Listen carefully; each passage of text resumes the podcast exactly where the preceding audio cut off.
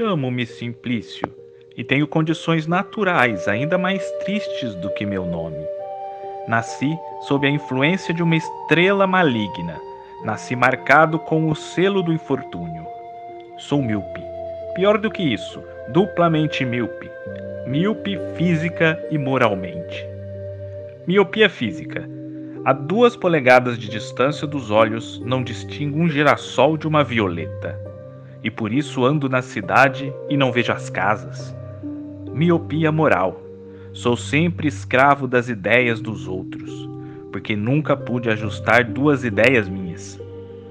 E por isso, quando vou às galerias da Câmara Temporária ou do Senado, sou consecutiva e decididamente do parecer de todos os oradores que falam pró e contra a matéria em discussão.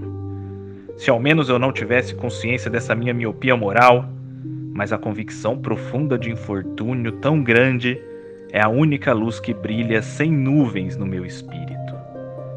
Disse-me o um negociante, meu amigo, que por essa luz da consciência represento eu a antítese de não poucos varões assinalados que não têm 10% de capital da inteligência que ostentam e com que negociam na praça das coisas públicas.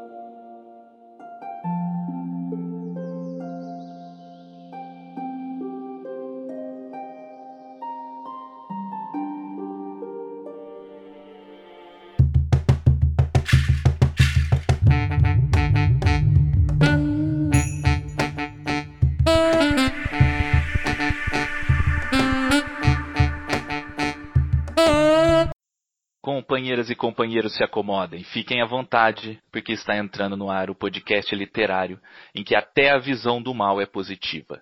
Aqui recebemos a cada programa um criador de conteúdo da internet para discutirmos sobre o livro mais marcante de sua vida. Seja por ter sido o melhor, seja por ter sido o primeiro, por ter representado uma época especial ou por qualquer outra razão que o amor pela leitura nos proporciona. Quem não leu a obra debatida pode ouvir tranquilamente, pois reservamos um trecho do programa especificamente para os spoilers. E a gente avisa antes para que você possa se precaver. Eu sou Carvalho de Mendonça e abro aspas para Antônio Cândido.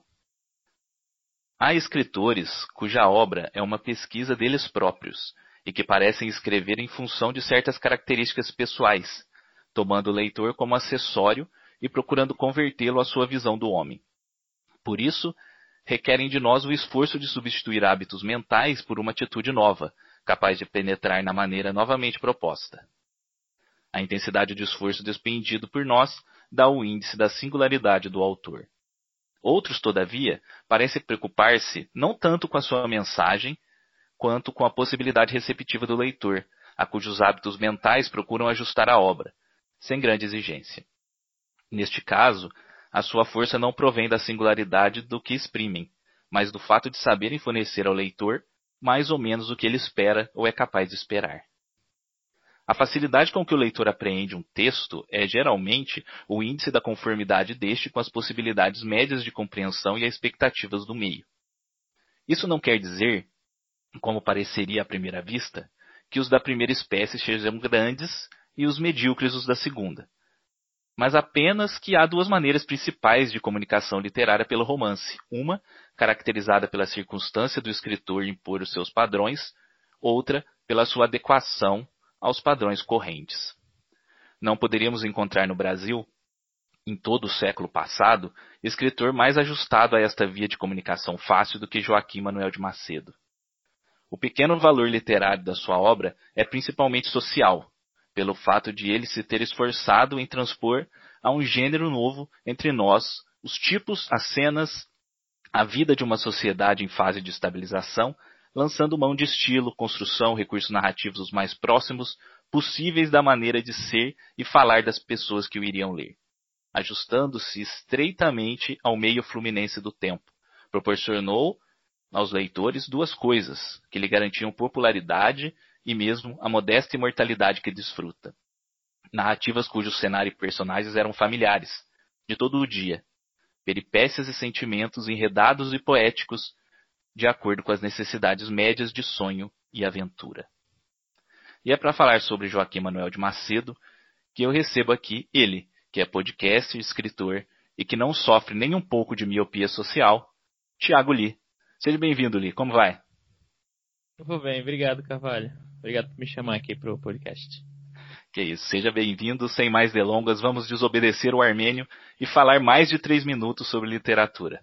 Este é o nosso episódio número 16, no qual discutiremos A Luneta Mágica, o livro da vida de Tiago Lee. Vem com a gente. Este é o livro da minha vida, o podcast literário do blog V Dramática.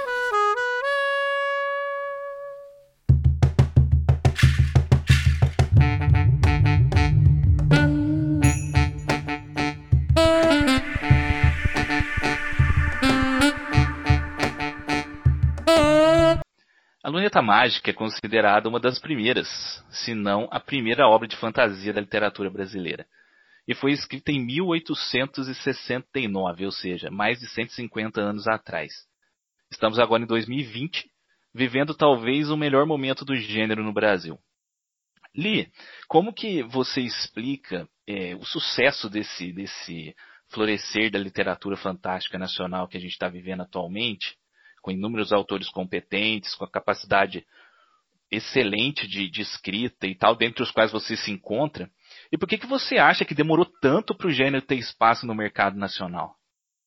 Bom, eu vou começar a tentar responder isso aqui com uma não resposta, né? Você me pediu para tentar explicar essa, esse florescer da, da fantasia no Brasil e vou dizer que é, não se explica, né? Não se explica no motivo que é, é muito complexo a gente tentar atrelar um, é, se florescer né, a um fator, dois ou três fatores, porque a, a nossa realidade aqui é no, no, país aqui é muito muito particular, muito específica, né? A gente tem a gente muitas vezes tenta usar o mercado anglófono, o mercado americano, o inglês como base, mas a gente tem uma realidade aqui que é muito mais complexa, é, falando-se de cultura, né?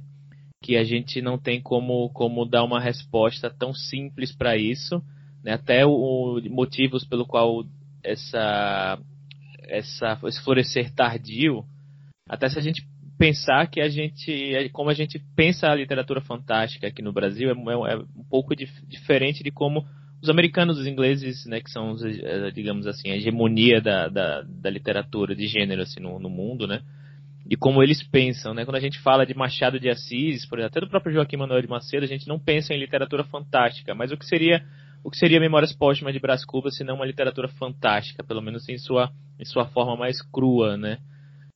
E aí acho que a gente está é, não foi nossa nossa nossa literatura ela não cresceu, né? Não se desenvolveu da mesma forma que a literatura hegemônica americana, é, estadunidense e a gente olha muito para olhava muito para eles, né?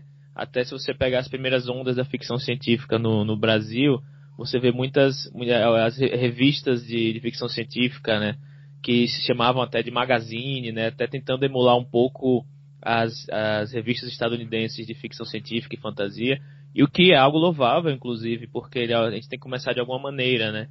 E até pela, pela massificação da cultura nas últimas décadas, a gente vê uma tentar uma aproximação de, dos escritores fantásticos, da, talvez até de uma forma certa, é, de certa forma antropofágica, né? tentar puxar alguns temas é, fantásticos do exterior para cá, né? então como por exemplo o André Bianco e seus vampiros em Osasco, né? o Eduardo Spohr com seus anjos e demônios, que são temas né, mais universais assim, mais puxados de outras culturas que foram trazidas para cá. E agora que a gente está começando, não diria começando, né, porque também se eu, se eu, vou ser meio meio desonesto aqui se eu falar que está se, se está começando agora, né? Porque a gente está o que a gente está fazendo hoje em dia é tudo calcado em, nas pessoas que vieram antes da gente, né? Isso aí são muitas pessoas para poder citar aqui uma, duas ou três mas a gente está começando a ter um, olhar um pouco diferenciado, olhando para, para elementos da, da nossa cultura brasileira, e, e, quando eu digo isso eu quero dizer das nossas culturas, né, porque você tem uma, uma se você pensa em a cultura brasileira, muitas vezes você pensa de uma forma, a gente pode até acabar cometendo o erro de pensar uma forma romantizada, de falar, ah, o que é a cultura brasileira? A cultura brasileira não é uma coisa só, né? A cultura brasileira são várias culturas, são vários povos são várias, várias regiões, né? Um, é um país continental, né? Então, eu acho que todos esses fatores da gente é, tentar inicialmente puxar elementos de fora para cá para o Brasil e, e, emular isso de uma de uma maneira que não é não condiz 100% com a nossa realidade e aí eu não vou nem entrar no, no, no em, nos, em outros fatores aqui como né, sucateamento da cultura como outros fatores que é, é também como é, o genocídio de, de, populações né da aqui no população negra populações indígenas aqui no, no, no, no país que tiveram sua cultura né é, apagada durante durante muito tempo até hoje. Não vou entrar nem nesses fatores aqui que eu acho que é, seria se estender muito, mas todos esses fatores de a gente tentar puxar uma cultura que não é nossa e apagamento de várias identidades do Brasil e sucateamento da cultura levaram a gente a andar com passos um pouco mais devagar do que outros países que, né, países europeus ou países da, da América do Norte que, que tiveram seu crescimento dessa, seu florescer dessa cultura da fantasia e da ficção científica muito antes da gente, né? Então acho que agora que a gente está começando a olhar para dentro ao invés de olhar para fora, a gente consegue, e também com um pouco também da, da democratização, entre aspas, né? Da, da, da escrita, né? Muitas, você vê muitas iniciativas aparecendo aí de democratizar a escrita, né? Tirar da mão de grandes editoras né? o monopólio de, de lançar livros né? nesse gênero. Então você tem é, escritores e escritores independentes lançando seus livros na internet, seus contos, revistas aparecendo. Eu acho que tudo isso é um momento propício para a gente colocar o pé no acelerador, mas sempre olhando para dentro e não para fora. Não sei se eu fui muito longo na minha resposta, se eu respondi tudo que você, que você queria que eu respondesse. Não, perfeito. É, Tiago, uma coisa que interessante você falar sobre a democratização, porque eu conversei com a Jana aqui no programa uhum. e eu comentei isso com ela de como é incrível né? Uma das coisas incríveis desse movimento que existe hoje é essa maneira colaborativa como, com que todos estão andando, né? Como está todo mundo andando de, de mão dada, né? Uhum. É, a gente percebe você, né, a Jana, a Paola, a gente for ver também o Enéas, o Eric Novello, é, uhum. um pessoal que a gente está sempre percebendo que estão interagindo entre si, estão criando conteúdo na internet, estão fazendo podcast, estão com o intuito de ensinar outras pessoas, com o intuito de puxar outras pessoas que estão querendo participar, que estão querendo escrever, de, estão precisando de oportunidade, né? A gente vê aí atrás o Guamafagafo, Faísca, uhum. É, dentre outras é, revistas que a gente tem digitais agora, né? Que dá muito espaço para as pessoas para as pessoas poderem enviar originais e tal. E é muito interessante é, perceber como é isso que está sustentando a uhum. ideia. É isso que está fomentando. É um auxiliando o outro, é um ajudando o outro, ninguém passando por cima de ninguém, ninguém pisando em ninguém. Uhum. E isso eu acho fantástico, cara. Eu acho fantástico que. E é lógico que já tem alguns anos né, que, que isso vem sendo feito, mas é ainda é um começo. Só que uhum. é um uhum. começo muito promissor que, que, que, eu tenho visto, porque eu tenho percebido que o próprio mercado é, editorial, aquele sisudão que a gente conhecia antigamente, uhum. ele já vem olhando diferente para essas pessoas que, que não que surgem da internet, porque ninguém surge da internet, ninguém é robô, uhum. mas essas pessoas que, que conseguem visibilidade pelas plataformas digitais, pelos podcasts, pelo YouTube. Isso é muito legal, cara. Isso é fantástico. Uhum. Eu acredito muito nessa auto-organização aí de comunidades, né? No caso, a comunidade literária de gênero, de, de literatura jovem, né? Que no, no Brasil é um, um bom exemplo porque a gente vê que a gente cada vez mais vive num sistema falido quando se trata de cultura aqui no, no, no Brasil, né? Cada vez mais. E assim, é, as pessoas não, não vão deixar de, de consumir cultura, de se expressar e de ler. Elas simplesmente vão achar outras maneiras de fazer isso, né? Então, se a, as grandes, os grandes, é, grandes editoras no Brasil, as grandes casas editoriais não estão publicando esse tipo de literatura, muitas vezes porque às vezes eles não conseguem nem comportar é, tantos livros ou sabe que não vai vender, né? A gente tem É, tem muitas grandes editoras que estão sempre sim, pensando primeiramente no lucro, mas tem outras editoras também que a gente sabe que tem muitas, muitos profissionais bons que a gente sabe que simplesmente não precisam colocar também é, comida na mesa, na mesa né, de, da, da, da, família, de casa, e que eles precisam pensar em, em publicar um livro que vá, um livro de youtuber, por exemplo, um livro que vá, que vá, vá alavancar seu negócio para poder talvez no futuro investir num livro menor, algo do tipo. A gente sabe tudo, a gente sabe toda essa realidade, né? Muitos fazem o que podem, muitos também não estão nem aí. Enfim, aí assim, são diversas realidades que tem por aí. Só que a gente, como escritor e leitor de, de fantasia, ficção científica, literatura de gênero, a gente não vai simplesmente ficar à margem disso, né? O que a gente faz, a gente tenta fazer pelo menos, é fazer a coisa crescer da nossa forma, né? E, e vez ou outra sempre alguém se destaca mais e vai para uma, uma, grande editora, ou acaba publicando algo, no, algo até fora do, do Brasil, dando alguma, é, é dando alguma entrevista para algum jornal grande, algo do tipo, porque essa, essa comunidade está tentando se auto-organizar e tentando não ser cooptada aí pelo, pelo grande, falando assim, né, tipo, pelo grande capital aí que quer, que, que tenta é, massificar todas essas essa, essas expressões, né? Então você vê desde, desde quem está publicando sua fantasia é, na Amazon até quem, quem publica literatura é, jovem com, com temáticas que foram ignoradas por muito tempo, ou então está escrevendo sobre suas identidades, esse tipo de coisa. É isso que a gente tenta fazer, né? E, e por você, é, mais incrível que pareça, aí o mercado editorial é, é, é, um, é um ovo, assim, é muito menor do que se imagina, sabe? Eu acho que a, quando eu também, alguns anos atrás, quando eu comecei a entrar nisso aí, eu, eu via tudo também deslumbrado, falando, nossa, fulano, cicano tal. E você acaba percebendo que, assim, tem pessoas e pessoas, desde aqueles que realmente estão num, num patamar, assim, que às vezes você, você não vai alcançar, e aí depois de um tempo você percebe que você nem quer alcançar aquele patamar, porque é outra, é outra realidade, sabe? Eu acho que tem grandes escritores de, de, outros, de outras temáticas que não são a que eu escrevo, que assim, eu não, eu não quero chegar no patamar que essa pessoa tá, eu quero trilhar o meu próprio caminho, entendeu? Que eu acho que a gente está tentando fazer como pessoas e como comunidade. Ah, muito legal. Bem, é, é, narrada em primeira pessoa pelo protagonista, a Luneta Mágica conta a história de Simplício, um homem que nasceu duplamente míope, física e moralmente. Além de não enxergar nada, literalmente falando, ele também não consegue compreender o mundo e ter opinião sobre nada. Até que Simplício conhece uma espécie de mago armênio que o concede um monóculo mágico que o faz enxergar. Porém, o adverte do fato de que ele não pode olhar pelo instrumento por mais de três minutos, sob pena de ver além do que os olhos comuns podem enxergar. Claro que ele desobedece, né? É, ele conta pra gente quando foi que você leu a Luneta Mágica pela primeira vez e o que, que você acha que fez você sentir tanto afeto assim pela obra.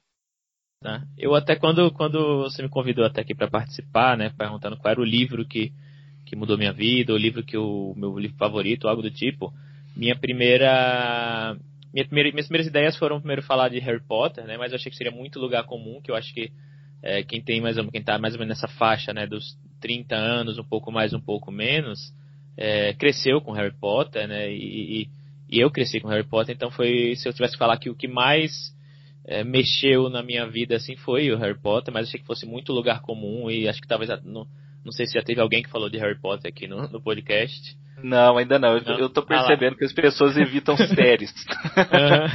as pessoas têm dificuldade de decidir qual que é o melhor, uhum. qual que não é, qual que. Uhum. E que, o que eu primeiro pensei foi falar sobre Harry Potter, pensei falar também sobre Agatha Christie também, que eu também não consegui me decidir de qual livro dela que eu gostaria de falar. Mas aí eu parei para pensar que, na verdade, o, o A Luneta Mágica eu li quando eu tinha aproximadamente, eu não vou me lembrar, mas eu tinha entre, entre 10 e 12 anos de Eu acho que eu tinha uns 12 anos de idade que eu minha eu tava eu tava com minha mãe minha mãe eu não morava na mesma cidade de minha mãe então quando ela vinha visitar né era uma festa né então a gente passava é, muito tempo junto ela sempre amou ler sabia que eu amava ler também e ela me levou no sebo de um amigo dela lá em Aracaju e ela falava tipo e o, e o, o dono do que era do sebo que era amigo dela falou olha o livro já era um barato né por ser no sebo e ele ainda falou olha dou 50% de desconto aí se você comprar 10 livros, algo do tipo assim, né? Então minha mãe falou, ah, como ela só ia se ver depois de muito tempo, então ela falou, ah, vê quantos livros você quer aí, se der para pagar a gente tá levando. E eu peguei tipo uns uns 10, 15 livros assim, sabe? E saiu bem barato assim na época. E um deles era a Luneta Mágica, né? É, não sei nem porque eu peguei, acho que é porque estava muito barato mesmo, não, nem, nem li sinopse nem nada assim, o nome parecia interessante. E eu lembro de ter lido ele, e assim, é, na época, ele não me marcou muito, no sentido que sim, foi um livro que eu gostei bastante, eu lembro de ter lido e ter. E assim como eu ainda era tipo pré-adolescente, naquela pré-adolescência ali, então. E ele é muito. Ele não é maniqueísta, mas ele é muito é, metafórico, assim, no sentido que o, aquilo é algo que dificilmente aconteceria, talvez, na vida real, porque é, é muito caricato como o Simplício age, né? Então, quando Sim. ele tá com a luneta mágica e ele vê o, a, a, depois de três minutos lá que tem a visão do mal, todo mundo é o diabo na Terra, assim, sabe? Não, ele não tem, não tem, não tem conversa para meio termo, assim. Tudo, a, o, a, o Rio de Janeiro é o pior lugar da face da Terra, assim, porque todo mundo é ruim, sabe? Mas eu acho que isso, né, e talvez isso até se expresse até com um pouco da forma de pensar da época, não sei.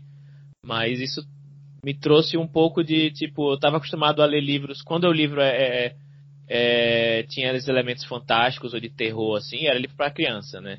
Era, era coleção Vagalume, né? Era algo, era algo mais juvenil.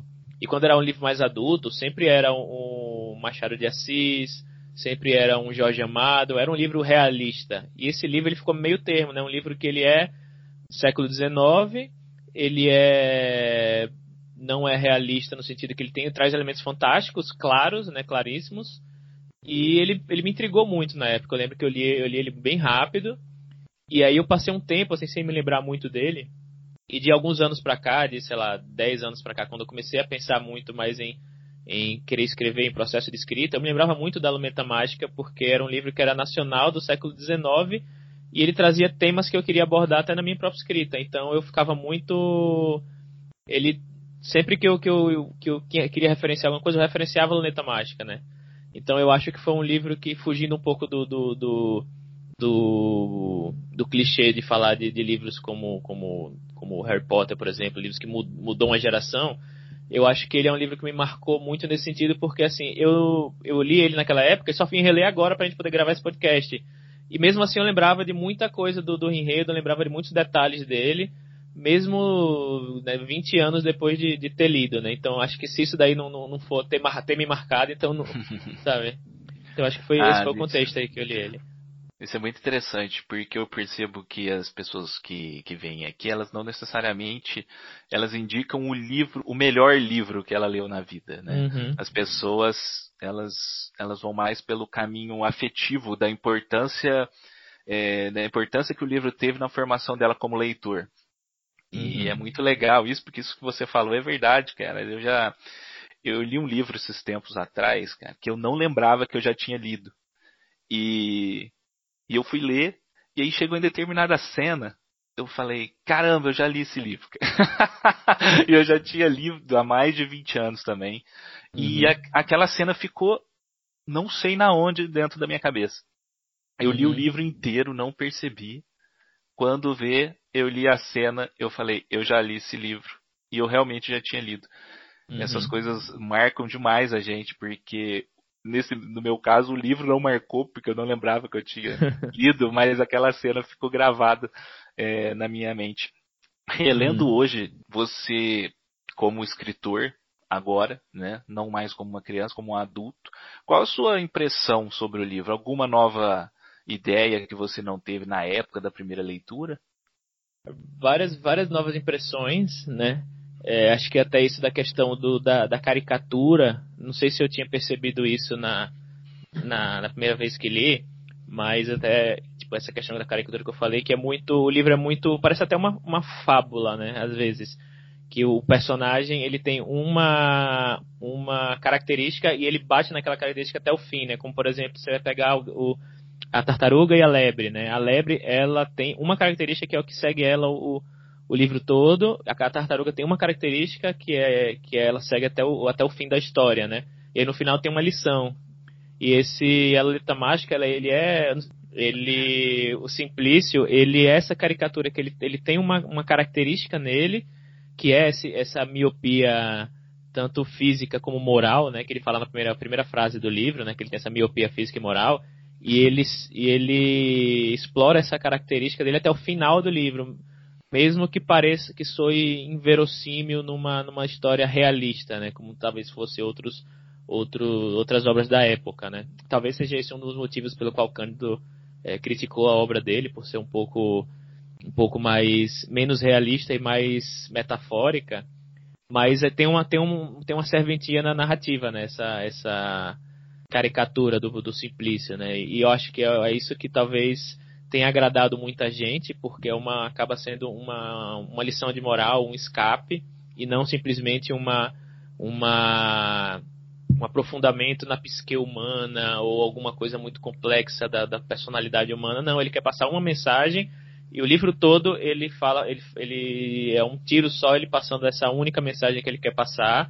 Né? Eu acho que a, a, pensando agora como adulto, é um livro que se eu lesse pela primeira vez agora como adulto, né, se eu falasse, ah, vou ler esse livro aqui, pois ele é um dos primeiros fantasias literatura, histórias fantásticas da literatura brasileira, eu leria ele achando provavelmente um livro mediano, talvez, de, de uma linguagem, um linguajar um pouco rebuscado demais, talvez até que atrapalhasse em alguns pontos a, a minha leitura, né, o meu, o meu divertimento, mas talvez ele funcionasse mais como registro histórico.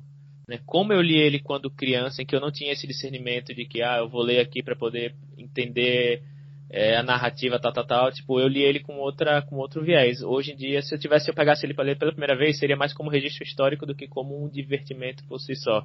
E eu acho que foi bom eu ter lido dessas duas, dessas duas experiências, porque eu consegui pegar a parte emocional, né, a parte da diversão e agora a parte estrutural do romance, né? Acho que, que agregou bastante.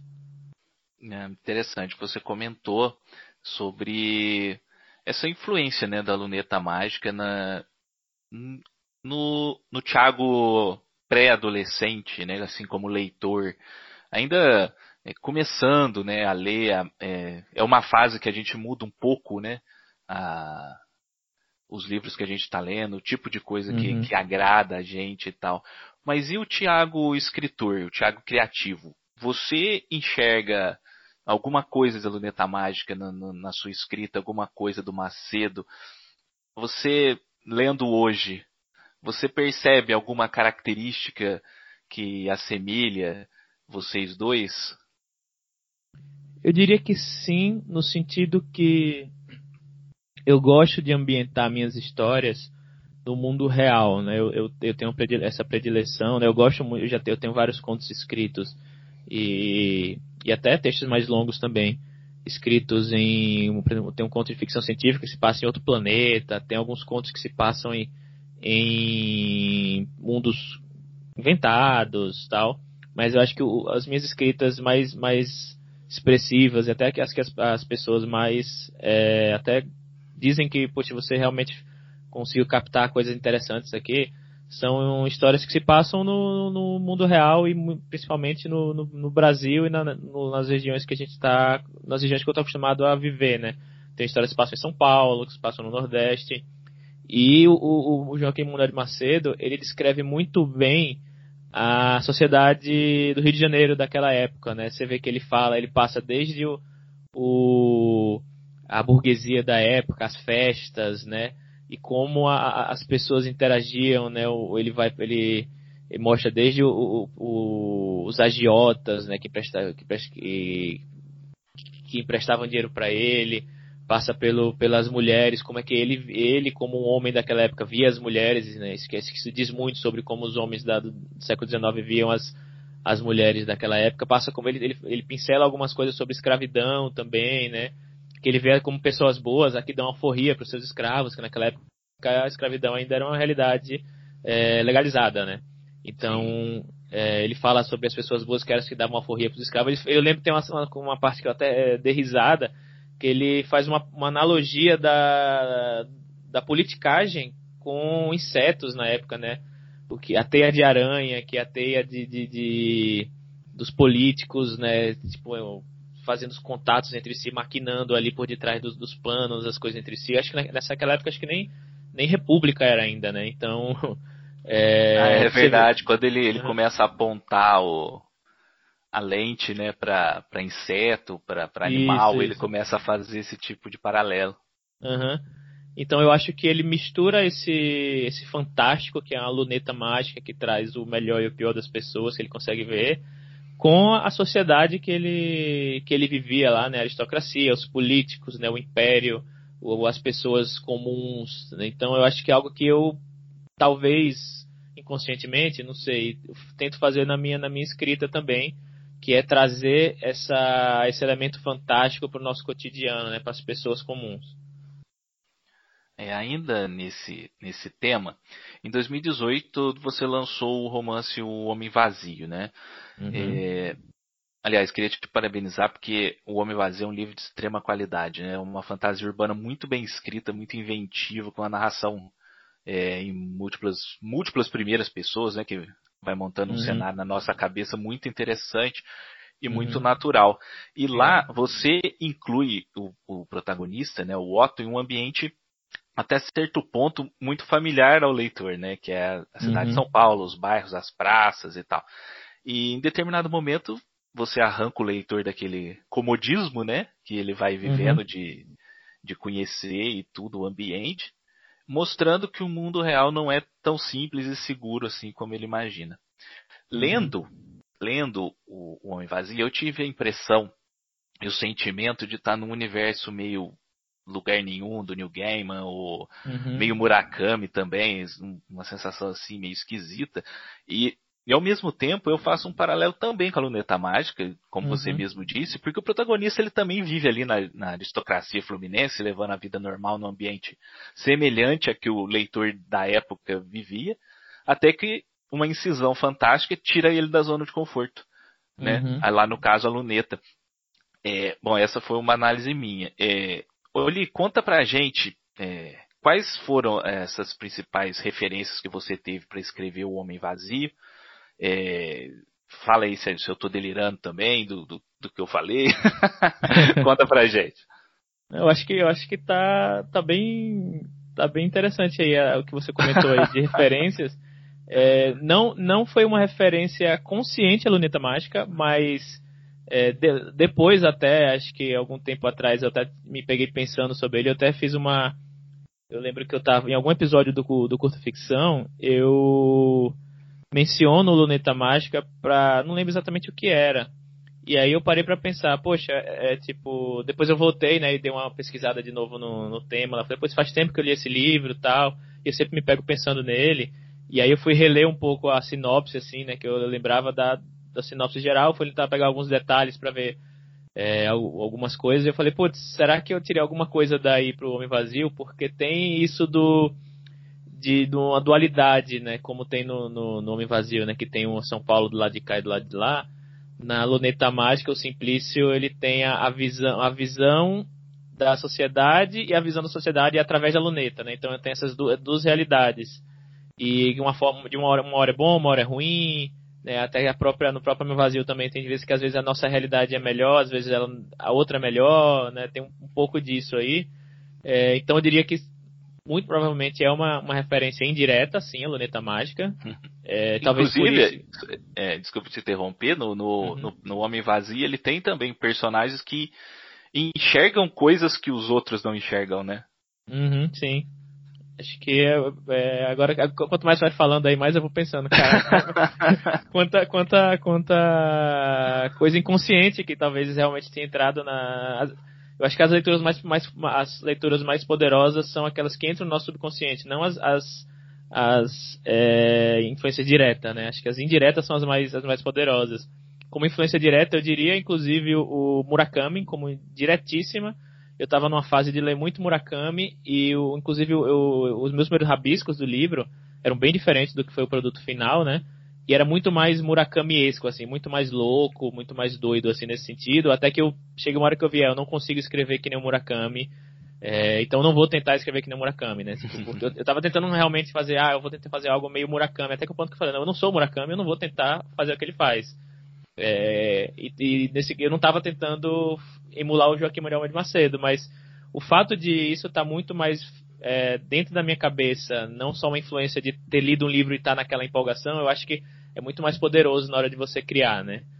O New Gamer também foi uma, é uma, uma influência também direta, apesar de que eu, eu vou te contar que eu, é, eu antes de, de, de ter escrito Homem Vazio, eu não tinha lido lugar nenhum. Eu sabia do livro dele, sabia da sinopse, mas eu não tinha lido. Não foi uma influência direta, mas durante a escrita eu, eu, eu falei, putz, isso aqui tá me lembrando muito um livro do New Gamer, qual é mesmo? Aí eu paguei pra pegar, ah, peraí, acho que é esse aqui. Aí eu falei, é, mas realmente, tipo, eu, sabia da existência, mas eu nunca li. Eu peguei pra ler depois só. Então, assim, não foi, eu não me, não me inspirei em lugar nenhum, mas eu me inspiro no New Game porque eu leio muita coisa dele, tem muita coisa, Sandman, por exemplo, mas é, não, também não é influência é, o New Game é uma influência também pervasiva aí na minha, nas minhas influências, mas eu diria que Murakami foi, foi, uma, foi o que deu o gatilho aí para eu, pra eu começar a escrever. É, muito também do para falar de literatura nacional, o Marcos Rey, que eu falei de, de coleção Vagalume, né? É, as, como ele descrevia São Paulo, eu também tenho muita coisa que eu preciso reler de Marcos Rey, porque quando eu li Marcos Rey na infância, eu não, nunca tinha vindo em São Paulo. E eu sei que muita coisa se passa aqui em São Paulo, né? Então eu peguei para revisitar algumas coisas, preciso revisitar algum outro livro dele, agora morando em São Paulo e conhecendo muitas, muitas referências, né? Então acho que ele me deu uma referência legal sobre, sobre descrever São Paulo né, como uma, uma pessoa que mora na cidade, num livro jovem, num livro dinâmico, né, não só numa, falando de uma São Paulo bucólica ou nada desse tipo, assim, né? Eu acho que é uma, é uma uma coisa bem, bem forte aqui que eu, que nas, minhas, nas minhas influências. Ah, cara, que legal. Eu, quando eu tava lendo, eu cheguei a comentar com a minha esposa que eu tava com a mesma sensação que eu, que eu tive lendo Murakami, sabe? É, uhum. Em especial a trilogia do, do 1Q84. Uhum. É, aquela, aquela, mesma, aquela mesma sensação de que você não, não tem muita noção do que está acontecendo, da impressão que você está no mundo real, mas ao mesmo tempo você não está. É, uhum. É, você está vendo pessoas normais fazendo coisas normais, mas você espera uhum. que qualquer, a qualquer momento pode acontecer uma coisa muito louca, uhum. sabe? Uhum. então, muito interessante é, mesmo, sim. cara. Muito interessante. Só, sim, e só para antes, só para finalizar então, esse tema, eu lembrei agora também outra, outra influência direta mas essa acho que mais na temática do que no estilo de escrita, que é o China Mieville, que é um escritor de ficção científica. Fantástico. Sim, aquele A Cidade e a Cidade dele, que é basicamente duas cidades sobrepostas, né? Sim. Só que assim, a, a, escrita dele vai muito mais para outro, outro viés, muito diferente do meu. Mas o, conceito me, me, me, pegou bastante, né? E tem o Murakami tem até um livro que não saiu no Brasil, que é, é eu não vou lembrar agora, mas é um nome bem grande, né? Wonderland, alguma coisa. Mas eu não vou lembrar. Hard Boy, eu não vou lembrar até o final eu lembro o nome.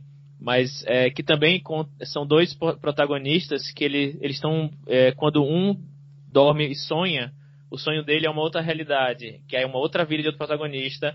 Aí quando o outro vai dormir, aí o outro acorda, tipo, é como se assim que um dorme, começa a vida do outro. Aí ele vai dormir e volta para a vida do outro. E eles são a mesma pessoa, mas ao mesmo tempo são pessoas diferentes, você não sabe também, porque o Murakami também não explica nada.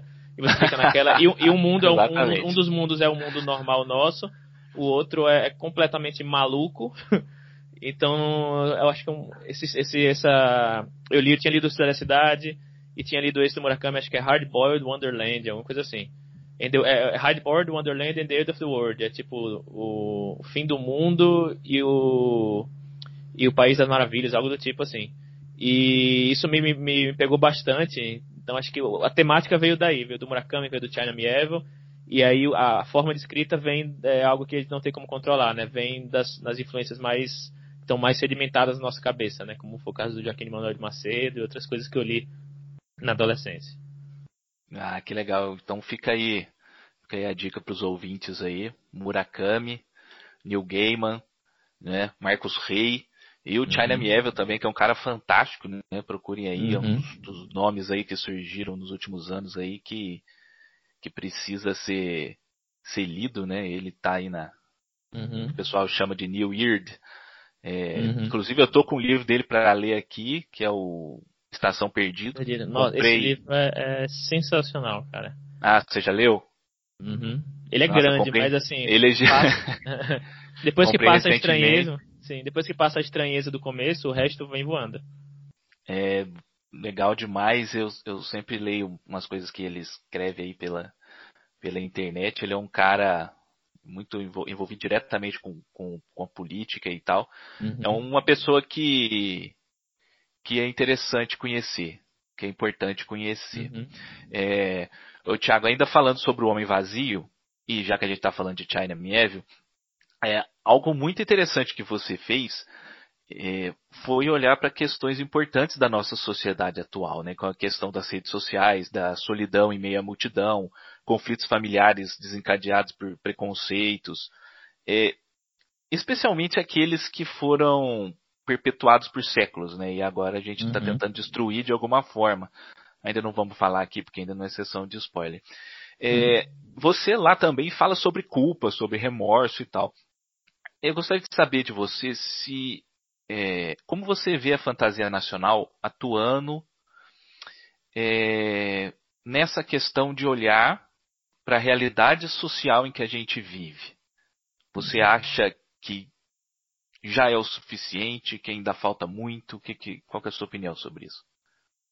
É, eu acho que, em primeiro lugar, é, é, remetendo um pouco a que a gente conversou aqui sobre quem fala que é, literatura jovem, fantasia e ficção científica são literaturas menores, é porque na, na, realmente não está lendo esse tipo de, de, de literatura, porque é talvez até mais do que uma literatura realista que se, se preocupa muito com a estética e com o literário, né, como o próprio Cândido falava.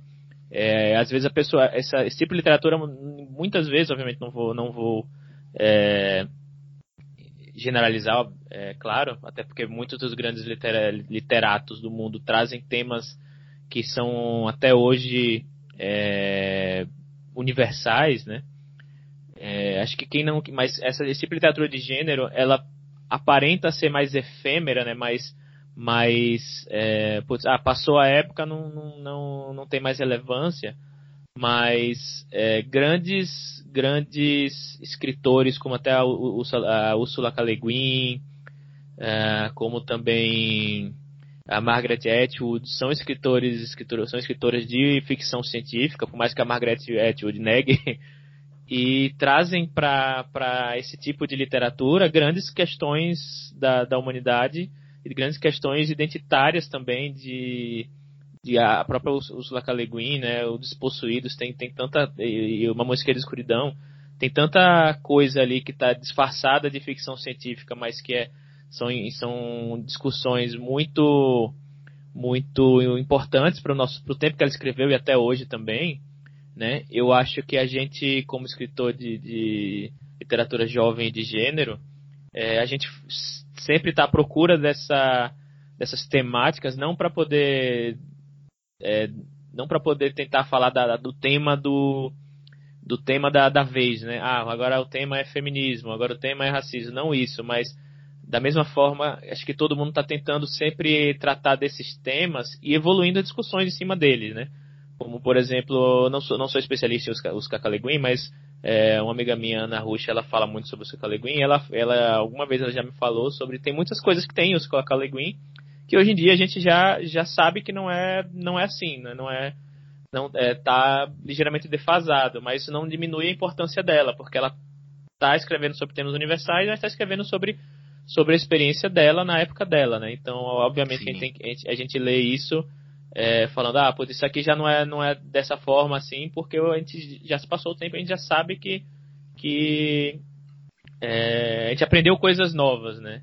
Então a gente, ao mesmo tempo que a gente tem, tem que olhar para essas, essas, essas literaturas é, com uma visão sem diminuir, a gente também tem que entender, ao mesmo tempo que a gente não pode diminuir esse tipo de, de, de literatura, a gente tem que também entender a importância dela no imediatismo, sim. Não, nem toda literatura ela tem a, a, função de ser imortal e ah, vai ser uma literatura genérica que, que, vai, que, que vai, vai falar sobre questões da humanidade que vão, vão perpetuar para sempre. Né? Não toda literatura ela é feita de, de, forma imediata e aquelas que se destacam mais acabam, acabam tendo uma. acabam se destacando por sua por sua discussão tanto do, do imediatismo como do, do, discussões humanas, né? Que você pegar, por exemplo, Sol é para todos, é, sei lá, um estranho no ninho, assim, esse tipo de, de é, tudo que tem do Dostoiévski aí são coisas que são o Dostoiévski principalmente, ele fala muito sobre como era a sociedade russa naquela época,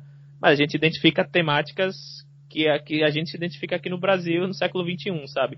Mas não deixa de ser uma, uma literatura que fala sobre a sociedade russa no, na época que ele viveu, né? Então, por exemplo, se eu falo aqui no Homem Vazio sobre sociedade paulista, sobre a juventude paulista, no, agora no início do século no, no início do século 21, né, no, no, mais especificamente agora nos anos 2000, 2010, é, é porque é o que eu estou vivendo, é o que eu vivi, misturado com, com coisas que que eu sinto, coisas que eu vejo, coisas que eu pesquiso, e eu trato tanto de temas imediatos, como redes sociais, como, como é, sei lá, coisas como até problemas é, estruturais da, da sociedade brasileira no momento, falo sobre é, transporte público, falo sobre racismo tal, mas ao mesmo tempo eu, é, isso tudo está misturado ali no meio, quando você vê, você já, já, já passou de temas como, como você falou, né, culpa, remorso, solidão, que são temas que qualquer, em qualquer país, em qualquer época do, do, do, do mundo aí, você vai ter esses mesmos temas, né? Só que é, não, não faria sentido para mim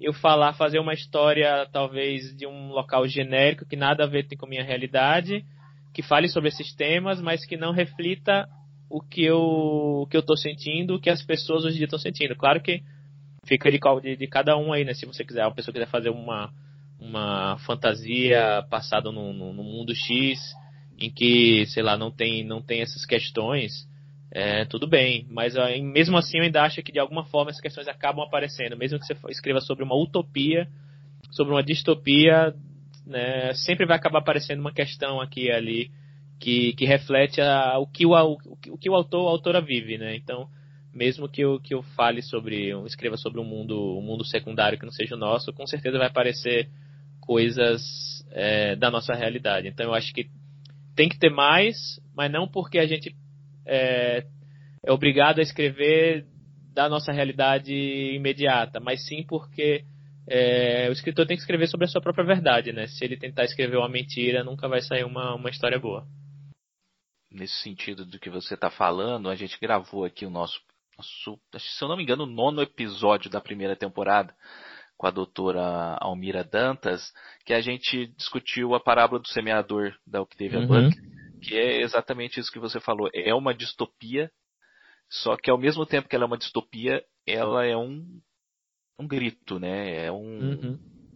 É uma mistura ali de, de questões raciais, ambientais e tudo mais muito interessante, que também é uma forma de, de se falar, de se, de se fazer um, um manifesto socialmente relevante dentro da ficção científica, né, da, da, uhum. da, da distopia.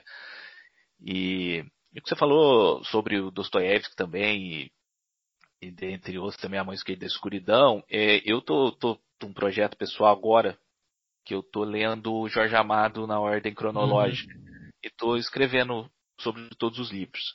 Uhum. É, as primeiras obras dele ali, início dos anos 30 e tal. É um cara com a cabeça muito à frente do seu tempo, né? Você encontra uhum. ali questionamentos políticos, sociais e de direitos humanos que, que seriam absurdos na época, né? E ele realmente era um cara que tinha um pensamento muito avançado, né? Que, que uhum. né? muito, muito do, ofendia o governo Vargas na época, né? Esse pensamento dele. E só que a gente lendo, a gente encontra muita coisa complicada. É exatamente aquilo que você falou. O mundo era esse, né? É claro que uhum. se Jorge Amado vivesse hoje, ele mesmo faria esse tipo de, de, de, crítica da obra dele lá do início, né? Eu acredito eu. Uhum. Porque era o mundo. Infelizmente, era o mundo, né? Então, uhum. Se você está ouvindo aí esse programa e você acha que ah, o mundo era melhor antes, não era, né? Uhum. Não era. O problema são as redes sociais. As é. redes sociais que fazem você achar que o mundo era melhor. O mundo não a era melhor. A única, a única coisa que, que, que eu tenho que concordar de se o mundo era melhor antes é que talvez uns dois anos atrás está melhor que 2020. Beleza, eu concordo. Mas... é verdade. É verdade. Aqui no Brasil, né? Principalmente. É. Mas acho que é isso. Eu acho que a gente, ao mesmo tempo que a gente tem que, tem que olhar para esse como era o mundo na, quando a, a, a, obra foi escrita, quando a autor, a autora viveu, a gente faz algumas, entre aspas, concessões na leitura da obra. A gente também tem que identificar que, por exemplo, aí o Jorge Amado, como você falou, né, era um cara muito à frente do seu tempo, tinha as suas questões, obviamente, mas ainda assim era um cara que a gente consegue absorver muito mais do que do que criticar, não sei se criticar a palavra certa, mas a gente consegue absorver muito e aprender muito mais do que a gente teve de problemáticas no geral. Né? Diferente de outras outras, outros autores bem mais problemáticos, né? E a gente bota aqui as figurinhas carimbadas, né? Que são o Lovecraft e o Monteiro Lobato, que ah, muita gente diz que ah, está sendo feito censura tal que é, é uma besteira dizer que você fez censura, porque eles vendem o que você botar de Lovecraft aí na, na, pra vender, vende feito água, né? Eu acho que é, é a questão de a gente falar, Lovecraft na época dele, ele já era racista pra época dele, sabe? Imagina para hoje em dia. Exatamente. Então, assim, e isso não quer dizer que a obra dele seja uma merda, assim, tipo, as obras dele são muito, são muito, muito importantes, eu, tipo, adoro tudo que tem, todo o mito de Cthulhu, etc tal, Monteiro Lobato teve sua importância, mas a gente tem que, a gente tem que começar a colocar uma, uma passar uma régua, um limite, falar, olha, é, Monteiro Lobato, ele foi importante, toda uma geração cresceu com ele, se do pica-pau amarelo tal, só que você não vai dar isso para uma criança ler hoje em dia para ela crescer com o conceito dela do que é assim, do que é assim tal, não falar, olha, ou você dá uma obra comentada, ou sei lá sobre isso, falar, olha, isso aqui não é correto, ou nem isso, tipo, já passou a época das crianças lerem Monteiro Lobato. Bota outra coisa para as crianças lerem. Deixa Monteiro Lobato para quem for adulto e tem discernimento para ler a obra, sabe? Eu acho que a gente é. também não pode ficar se apegando sempre aos mesmos, né? E eu acho e é, e é besteira isso que eu acho que quem fala que ah, estão censurando Monteiro Lobato, sabe? Tipo, eu acho que é um saudosismo que não faz sentido assim. E aí eu vejo muita gente falando, as pessoas conversam, a gente conversa muito e tal, a pessoa fala assim: "Ah, mas o meu vô não tem como conversar com ele, é o mundo que ele viveu, é por isso que ele é meio racista, que ele é meio uhum. homofóbico, que ele é meio isso, meio aquilo. Primeiro que não existe meio. É, ou você uhum. é ou você não é. Uhum. é. Eu também entendo que não dá para colocar no mesmo balaio o teu vô que faz piada racista do cara que era chefe de um grupo de eugenia e de Ku Klux Klan. Então, a, a questão do, do do Monteiro Lobato, isso é um absurdo, isso não pode, isso não, não, não, uhum. não interessa se, se, tem gente achando que é censura, isso aí não pode, isso aí tem que ser revisto. Do mesmo jeito que estátua de ditador no meio da praça também tem que ser revisto, é muita coisa que a gente precisa passar limpo no Brasil. Sim. E não estou querendo colocar o teu avô no mesmo balaio que o Monteiro Lobato, mas se o teu avô é racista, conversa com ele. Não tem uhum. problema. Porque velho, existe velho burro também. Eu, conversa, tenta, vamos, vamos tentar é, melhorar, porque não é só o seu avô de 90 anos que é racista. A sua mãe, de 50 e pouco, também é. Entendeu? Uhum. Então não é tão longe assim. Não é tão longe assim. Não é só os velhos que, que, que só idoso que está propagando isso aí, não. Tem muita gente da uma geração anterior à nossa que pensa desse jeito. E tem gente da nossa geração que Sim. pensa desse jeito. Então não pode, não deixe. Se você vê alguém falando, rebata, nem que seja no Natal e o pessoal fica olhando torto para você. Uhum. Faça isso porque eu já fiz, Sim. fica a dica. o próprio Joaquim Munoz de Macedo, assim, não, não, não na, na, questão racista, eu acho que ele fala bem pouco, assim, acho que ele, ele fala umas duas vezes sobre. Um, ele fala que o, os, os bons, quando ele vê pela lente lá, tá, os bons, as boas pessoas é o que dão uma forria para seus escravos, ele até tem uma coisa legal nisso, mas, por exemplo, na questão, muitas mulheres ele vê como a, a não ele não, não vê como um objeto, mas vê como a, a algo a ser conquistado e a inocência das mulheres, né? E, e quando ela não é inocente, ela é, é ela é a, a, ele não lembra, não lembra as palavras que ele usa, né? Mas ela é a, entre aspas a vadia, né? Então ele, ele ainda tem um pouco dessa dessa carga com, com como ele descreve as mulheres, que ou ela é a, a inocência que tem que ser protegida, ou ela é aquela que não vale a pena eu casar porque ela tá com roupas decotadas na festa da, da, da aristocracia, entendeu? Eu, Thiago, o que, que você acha que faz esse livro é, estar vivo até hoje, 150 anos depois? Né? A gente é, pode falar o que for da escrita do, do, do, Macedo e tal, mas ele é um cara de uma extrema importância para a história da nossa literatura, inclusive com a Moreninha e tal. Uhum. É, o que, que você acha que faz um livro ficar vivo por tanto tempo assim, cara? 150 anos. Você acha que daqui 150 anos a galera vai estar conversando sobre o Homem Vazio? Eu espero estar vivo para descobrir. É, eu acho que é, uma, uma, uma, um primeiro passo do porquê ele está vivo é, talvez, aí eu tô, tô tirando essa informação das vozes da minha cabeça, tá? Mas talvez um dos motivos seja que ele fosse um, um homem rico, branco no Rio de Janeiro, capital, capital do Império, né? Esse é o primeiro passo. Um passo muito grande, inclusive. E eu acho que o, mas enfim, entrando agora na questão da, do livro em si mesmo, né? Apesar de que o, quem é o autor fala muito sobre por que a história dele está sendo preservada, eu acho que talvez o, o, a própria crítica do Cândido de que é um livro muito simples e por isso com pouco valor literário seja um dos motivos pelo qual ele está até hoje na, no imaginário, na memória do, do, do brasileiro que, que leitor, né? Justamente porque apesar dele ainda ter uma escrita meio rebuscada, ele e aí eu, eu, eu, faço até uma, uma, um adendo aqui que por exemplo eu li recentemente também acho que ano retrasado eu, eu, o Frankenstein da Mary Shelley e que também foi escrito não vou lembrar agora qual em que ano foi escrito mas faz, faz muito tempo acho que faz dois séculos também. E ele é muito fácil de ler só que eu fico me pensando se uma, uma grande parte dessa facilidade da leitura não é os tradutores traduzindo para nossa linguagem atual. Ah sim sim. Entendeu? É, eu não sei, eu li, a, a, versão que eu, que eu reli agora do, do da Luneta Mágica, inclusive é uma versão meio porca que eu encontrei no, no, no na Amazon. É, não recomendo a versão que é uma, um homem em cima da lua com uma luneta, assim, porque eles a revisão foi bem ruimzinha, assim. Tem, às vezes parece até que eles escanearam, escanearam as páginas, sabe, para porque tem um, vários erros, assim. Eu li uma mas... que, que é o, um óculos na capa, um óculos dourado, e ela também não é boa, não. Tá.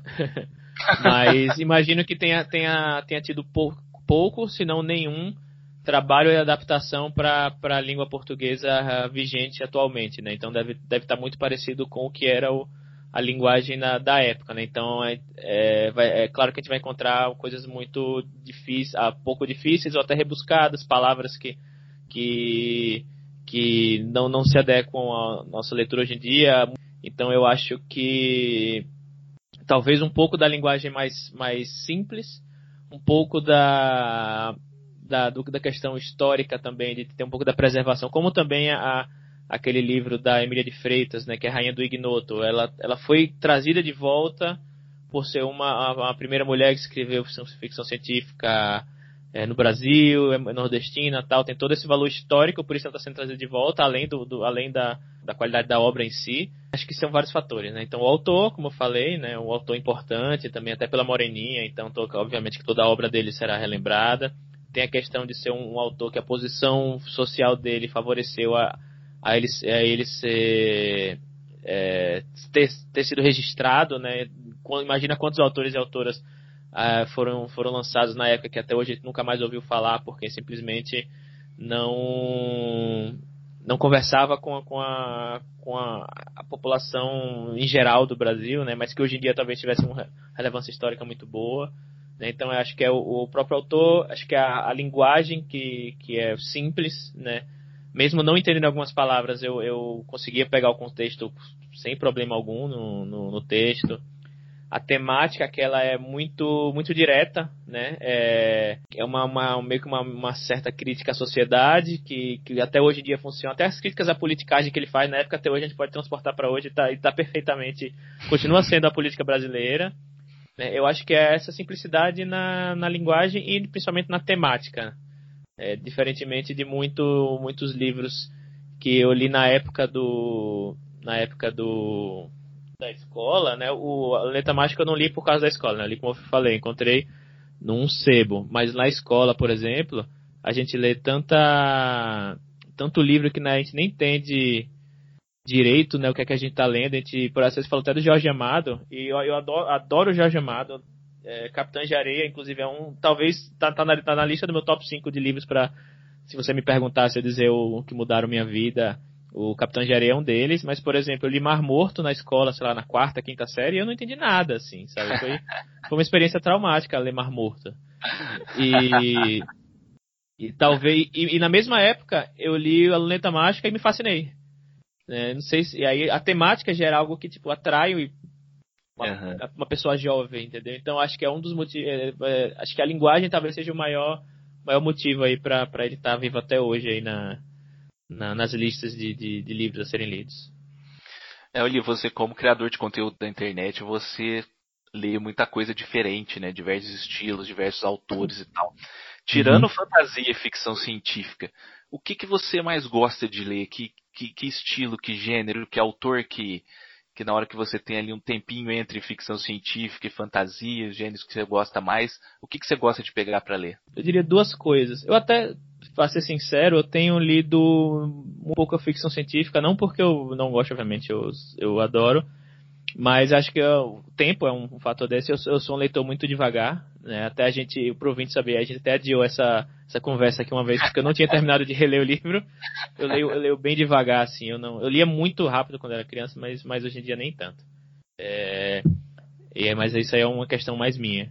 É, então, como muitos livros de ficção científica e fantasia são longos, são, por exemplo, eu estou aqui com livros do Brandon Sanderson, né, que é um, que é um expoente aí da, da fantasia contemporânea e, e são livros calhamaços que eu tô aqui ainda para ler, não, não, não, não tô lendo ainda. Eu acho que o único calhamaço que eu tô com vontade de ler mesmo é o é, as Crônicas de Gelo e Fogo aí, mas porque já é algo que já, já, já, já me cativou e eu sei que, vai, que eu vou gostar, né? Mas, mas fora, fora isso, eu tenho, tenho lido, eu gosto muito de ler é, thrillers, não, mas não no sentido do, de terror, mas thrillers de, de, de investigação, detetive, policial, como Sim. eu falei, a Agatha Christie é algo que, que, que uma, acho que é a, a, que eu mais li até hoje, ainda quero fazer uma, uma maratona de todos os livros dela, mas são 63, sei lá quantos. É, não sei quanto tão cedo vou fazer isso, mas é algo que eu, quando eu paro para ler, eu leio muito fácil, muito rápido. E algo que eu tenho me, me, me, me identificado muito e tenho gostado muito nos últimos, sei lá, 10 anos, é não ficção. Biografias, é, textos jornalísticos é, mas um, uma não ficção literária, assim, um, um exemplo do, do, autor que é o que eu mais tenho lido atualmente é o Chico Felice, né, que escreveu Ricardo Ivânia, que é a história do, do, do, do, homem que é pejorativamente chamado de fofão da Augusta, né, Augusta sendo uma, um ponto aqui da, de São Paulo. É, ele foi atrás da história dele e escreveu esse livro que é uma, uma biografia jornalística, mas de uma forma literária, né. Ele escreveu também recentemente o A Casa, que é a história da, da casa de, do João de Deus, né, que foi preso recentemente por é, que era o médium lá tal, né? Ele, e ele é um cara que eu, eu, tenho, eu admiro muito, assim, né? Quando eu crescer, eu quero ser que nem ele, sabe? ele, ele consegue misturar é, o valor literário, né? Escrita literária com informações jornalísticas reais de uma forma que, assim, eu tenho, eu tenho é, tem muito, hoje em dia muito livro de ficção, eu tenho lido bem devagar, mas quando eu pego alguma não ficção, uma biografia, é, alguma alguma não só autobiografia como biografias meio jornalísticas assim como é o caso do Chico Felice eu tenho lido muito rápido e com muito afinco eu tenho me identificado muito com esse tipo de literatura também. Então eu diria que para mim fora fantasia e ficção científica é policial e não ficção. Ah legal Bom, pessoal, se você não leu a Luneta Mágica ainda, eu vou deixar a nossa vinheta que vai te vai te indicar qual o minuto que você tem que voltar aqui para o programa, porque ainda tem muita coisa, ainda tem a nossa sessão de indicações, ainda tem a cena pós-créditos. Então, pula aí, ouve o resto do programa, vai lá, lê a Luneta Mágica e volta aqui para ouvir a zona do spoiler, onde a gente vai conversar sobre o final do livro, tá? Daqui a pouco a gente volta. Se você não leu A Luneta Mágica de Joaquim Manuel de Macedo, pule para 1 hora, 15 minutos e 45 segundos.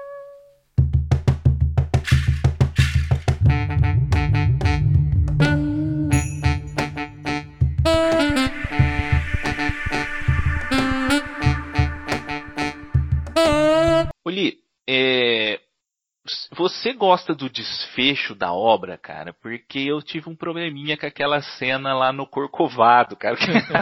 O que, que, você achou? Fala pra mim. Eu acho que esse final era a única coisa que eu não me lembrava do livro. Eu lembro, como eu falei, né? Que eu não, não, não discorri muito para não entrar nos spoilers. Mas antes de reler, eu tinha muito vívido na minha mente o Armênio, o Simplício, ele com a luneta do, do mal, primeiro, a visão do mal, a questão dos três minutos, da visão do futuro, a luneta do bem, mas eu não lembrava como ela terminava. Acho que era o único ponto que não me, não me, me, me ficou na mente. E eu fui ler agora no final, e eu acho que ele é um pouco corrido, no sentido que, tipo, ele decide se matar. Eu acho que esse decide matar é algo que eu, eu, ele, eu não gosto como narrativa, mas eu acho que é, é da forma que o, o Joaquim ele estava fazendo, estava tava discorrendo a, a, o Simplício na história toda. É um, é um final bem que, que, que diz muito sobre o personagem porque ele é tão dramático, tão dramático que quando é a visão do mal, todo mundo é, é, o diabo na terra. Quando é a visão do bem, todo mundo são anjinhos, angel, são criaturas angelicais na terra é tão dramático que eu acho que funcionou, fez total sentido no final, na hora que ele vê que tipo tudo caiu por terra, ele tipo quer se matar, sabe? Tipo, e, e ele vê a morte como é, como ele vê a morte pela visão do bem, então a morte é a solução dos problemas dele. Então acho que faz sentido pro personagem e pra narrativa como o autor vinha descrevendo. Mas de fato é meio apressado, é muito apressado, principalmente do Armênio já tá lá Tipo, tudo faz sentido, não sei se você entende o que eu quero dizer. Tudo faz sentido, até o, o, como o Armênio já tinha dito desde o começo, eu sei tudo que vai acontecer com você. Então faz sentido ele estar ali também, porque ele já sabe que o Simplício ia estar naquele momento ali e ia querer se matar. Mas, mas realmente é meio corrido, assim, algo que é um pouco. Ele dá a lição de moral no fim, e literalmente mesmo ele fala: Eu sou a lição e você é o exemplo, né? Tem, isso, isso orna bastante com o que o Joaquim estava fazendo. Mas de fato é uma, um final, um finzinho assim pra você dar uma, você dar uma risadinha assim, sabe, de nervoso, porque é meio caricato, ele, ele vai leva a caricatura, a metáfora até as últimas consequências, né? Eu acho que, que é bem isso assim, é um final que realmente não tinha ficado na minha, na minha mente, porque ele serve justamente só para isso, para te dar a lição de moral, né? Que você já já tinha percebido durante o livro todo, ele no final só coloca isso em palavras, né? Por isso que é um final um pouco esquecível. Mas não, assim, não é um final horroroso, assim, mas também é um final que não, não, não me cativou, não, não, não trouxe uma, uma informação nova para que eu para fechar o livro com chave de ouro, sabe? É, exatamente. Eu, eu até compreendo, né? Eu entendo o que você falou, realmente encaixou na história, né? Não, não, não destoou, não ficou horroroso, nada disso. Mas é, eu não gosto muito assim de final com lição de moral, sabe? Eu não gosto do, do sermão no final, sabe? É, Geralmente tem livro que o vilão faz um discurso no final e explica uhum. o porquê de tudo e tal. Eu não... E uhum. eu já estava esperando. Eu já estava esperando uhum. que isso fosse acontecer. É... Até a hora que ele vai pro Corcovado, né? Ele vai pro Corcovado querendo se matar, né? Uhum. Aí eu, eu achei interessante. Eu falei, ó, legal, legal, o uhum. cara vai se matar porque ele não, não, não, consegue ser feliz com a visão do bem, com a visão do mal, com visão nenhuma. A única saída para ele é não enxergar. Uhum. Coitado do cara, né? Ele vai lá e vai suicidar. Aí o Armênio apareceu. Ele tem, a visão, ele tem a visão profética, né? Que ele olha com a visão do futuro pro Rio de Janeiro e fala, ih, rapaz, é, aqui, aqui eu não vou ficar mesmo. é, e aí tem, tem lá o sermão, deu. Nossa, eu achei um pouco, um pouco chato, é. meio, meio, uhum. né? E só que depois a visão do não acaba aí. Né? Não acaba aí, né? Ainda tem depois mais um pedaço que aí eu já acho interessante, com uma nova luneta, né? Uhum. E só que ele não pode contar pra gente, né? O Armênio uhum. o Armênio proíbe ele de contar e dessa vez ele segue e ele fala que não pode contar, que é a visão do bom senso, né? Uhum. É, ou ele ganhou uma outra luneta, que é a tal da visão do bom senso. Só que essa ele não conta. E o livro acaba porque ele, ele não, não pode contar a visão do uhum. bom senso e ele guarda só para ele. Essa, essa, essa ironia do final eu achei que foi é, interessante, muito, muito inteligente, né? Uhum. Que, que ele colocou, destoou positivamente do, do final lá do Corcovado, uhum. que, eu tinha, que eu tinha desanimado uhum. um pouco. Eu não sei se tem nenhuma, se existe alguma produção audiovisual desse livro, mas se não, se, se tiver, eu, eu quero ver mais pela, cena do Corcovado. Imaginar o cara no, no Corcovado, assim, tipo, dramático, lá, vamos matar. Tá? E eu não entendi também, porque diz que ele foi correndo para pular e o É. Armênio- a mão do Armênio segurou ele. Uhum. Ah, eu, eu, é, eu não sei como, como é que. Que, que não sofrer pra fazer isso aí. É, eu não sei como, é, como era a estrutura na época de questão de, de, de ruas e tal, mas tem hora que ele fala que ele, ele quando ele vê o caixão lá, né, que ele vê a, a morte, né, pela, ele, vê- ele vê o velório, enfim. Ah, ele olha a... É, é, ele fala o nome das ruas. Eu fui na internet buscar que ruas eram essas. E assim, não é a coisa mais próxima do Corcovado, assim, de todos os tempos, não. Ele, ele deu uma corridinha boa ali. É verdade, cara. Fica ali na- até na. a- acho que é, se não me engano, até Rua dos Arcos, que ele fala que é, se não me engano, ali nos Arcos da Lapa. Não sei se vocês conhecem o Rio de Janeiro, eu conheço bem pouco também. Mas, assim, pra ele subir ali o Corcovado, ele deve ter, ter dado uma, uma boa corridinha ali. É, não tinha busão na época, não. Talvez um bondinho, não sei. É, é o bonde devia ter. É, pra gente fechar, o, Thiago, tem alguma coisa na luneta mágica que você não gosta?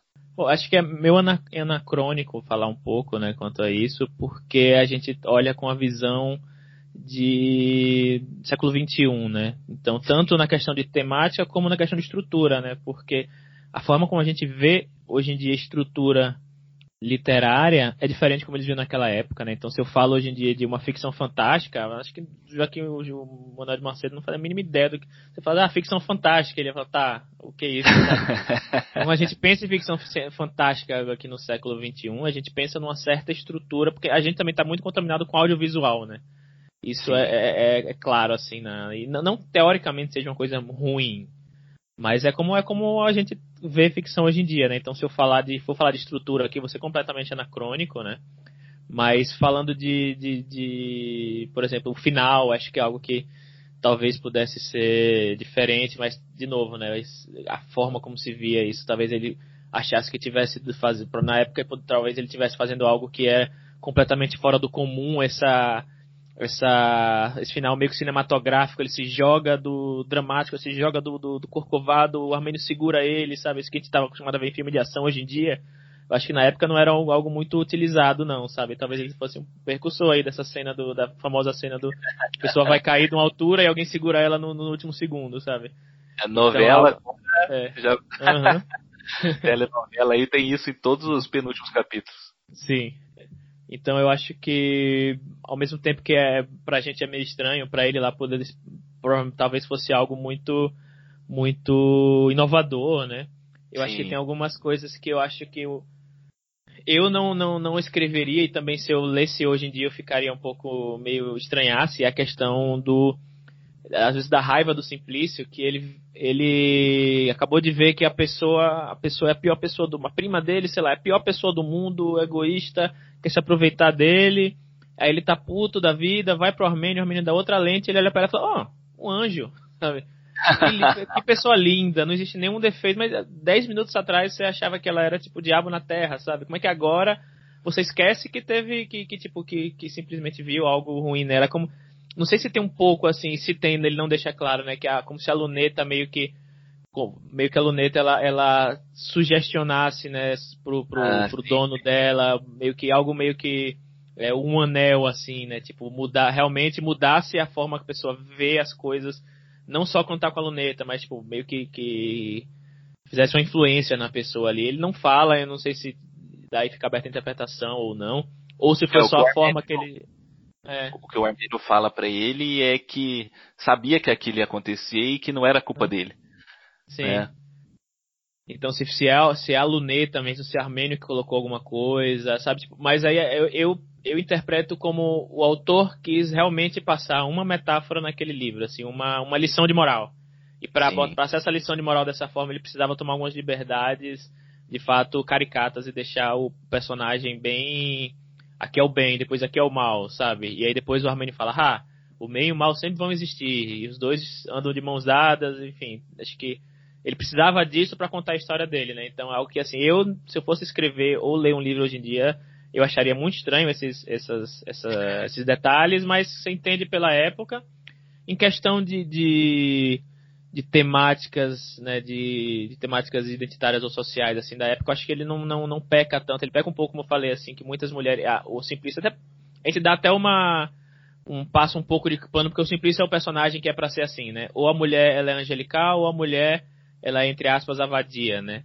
Mas eu, eu não sei se isso era uma, uma, um pensamento do autor também ou não, ou se ele estava fazendo realmente uma caricatura da aristocracia, da sociedade que pensa assim, né? Então não sei se realmente foi, foi como o que, que ele pensou para colocar isso no livro, mas de fato ele fala, dá um pouco de faz passa um pouco essa, essas essas expressões meio misóginas do livro, tal. É, mas fora isso ele até ele até foge muito assim de questões de é a única vez que ele fala de escravidão é nisso que é o bom a pessoa boa é que dá alforria para seus escravos. É, enfim acho que fora isso ele não ele toca mais nas questões pessoais do Simplício mesmo né de, de, de temas como a inveja ou então a, a sabe a, é, coisas mais mais chapa branca assim. Acho que não, não, não vejo muitos não vi muitos problemas nesse sentido. Então acho que no geral eu não mudaria nada porque eu vejo como um livro alegórico, mais do que uma, uma ficção realista. Então, bom, pessoal, esse aqui foi o nosso bate-papo sobre a luneta mágica, né, do Joaquim Manuel de Macedo, um clássico aí da literatura brasileira, né, da primeira geração do romantismo brasileiro. Muito interessante. Vá lá, leia, né, tem muita coisa boa na literatura clássica nacional. Para de ter preconceito, vai, dá, dá uma chance, uhum. lê, tem, tem muita coisa boa, muita coisa interessante, né? Então, vamos fazer mais um intervalinho e a gente já volta com a nossa sessão de indicação.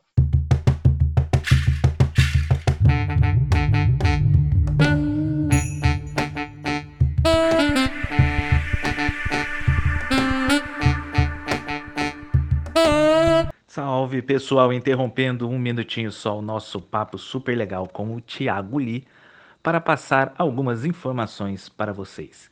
Entre em contato com a gente pelo nosso e-mail veiadramática@hotmail.com e dê a sua opinião, dê o seu feedback, faça a sua crítica, faça o seu elogio.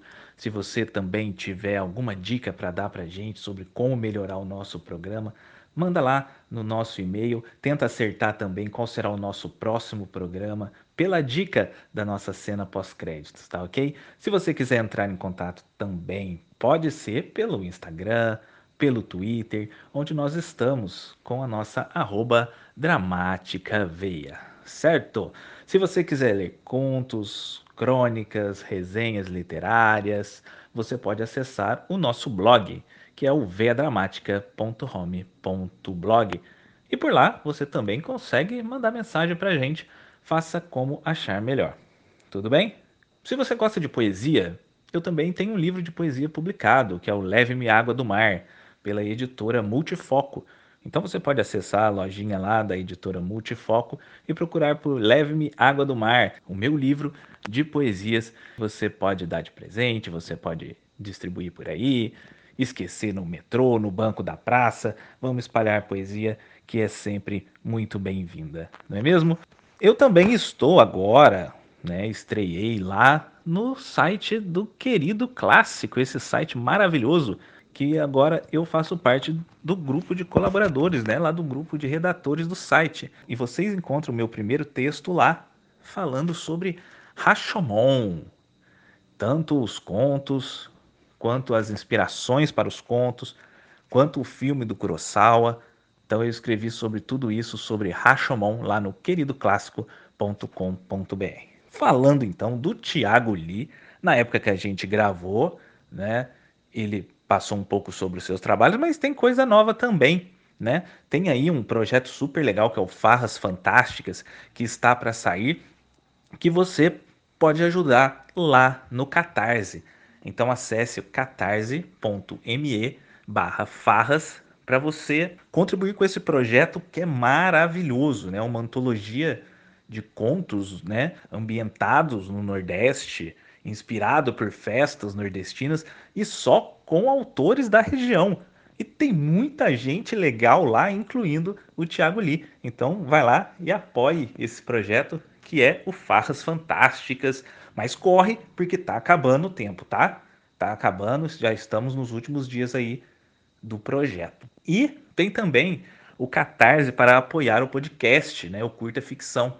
Entre lá catarse.me barra curta ficção e ajude esse podcast que é tão amado por nós, né, escritores, e que é tão bem-vindo aí na podosfera, que é que, que há muito tempo está criando aí um conteúdo super legal pra gente na podosfera. Tá certo? Então vamos voltar para o programa com o Thiago Lee para falar mais sobre Luneta Mágica. Abraço!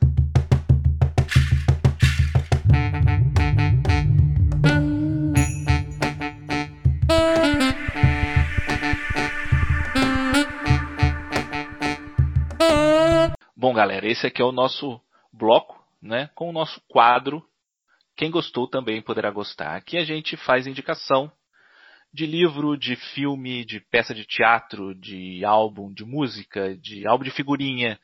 Pode fazer indicação de rede social, de o que você quiser. Se você quiser indicar alguma coisa que você fez aí na tua casa, escultura de argila, qualquer coisa que você acha que a pessoa que gostou da luneta mágica também poderá gostar.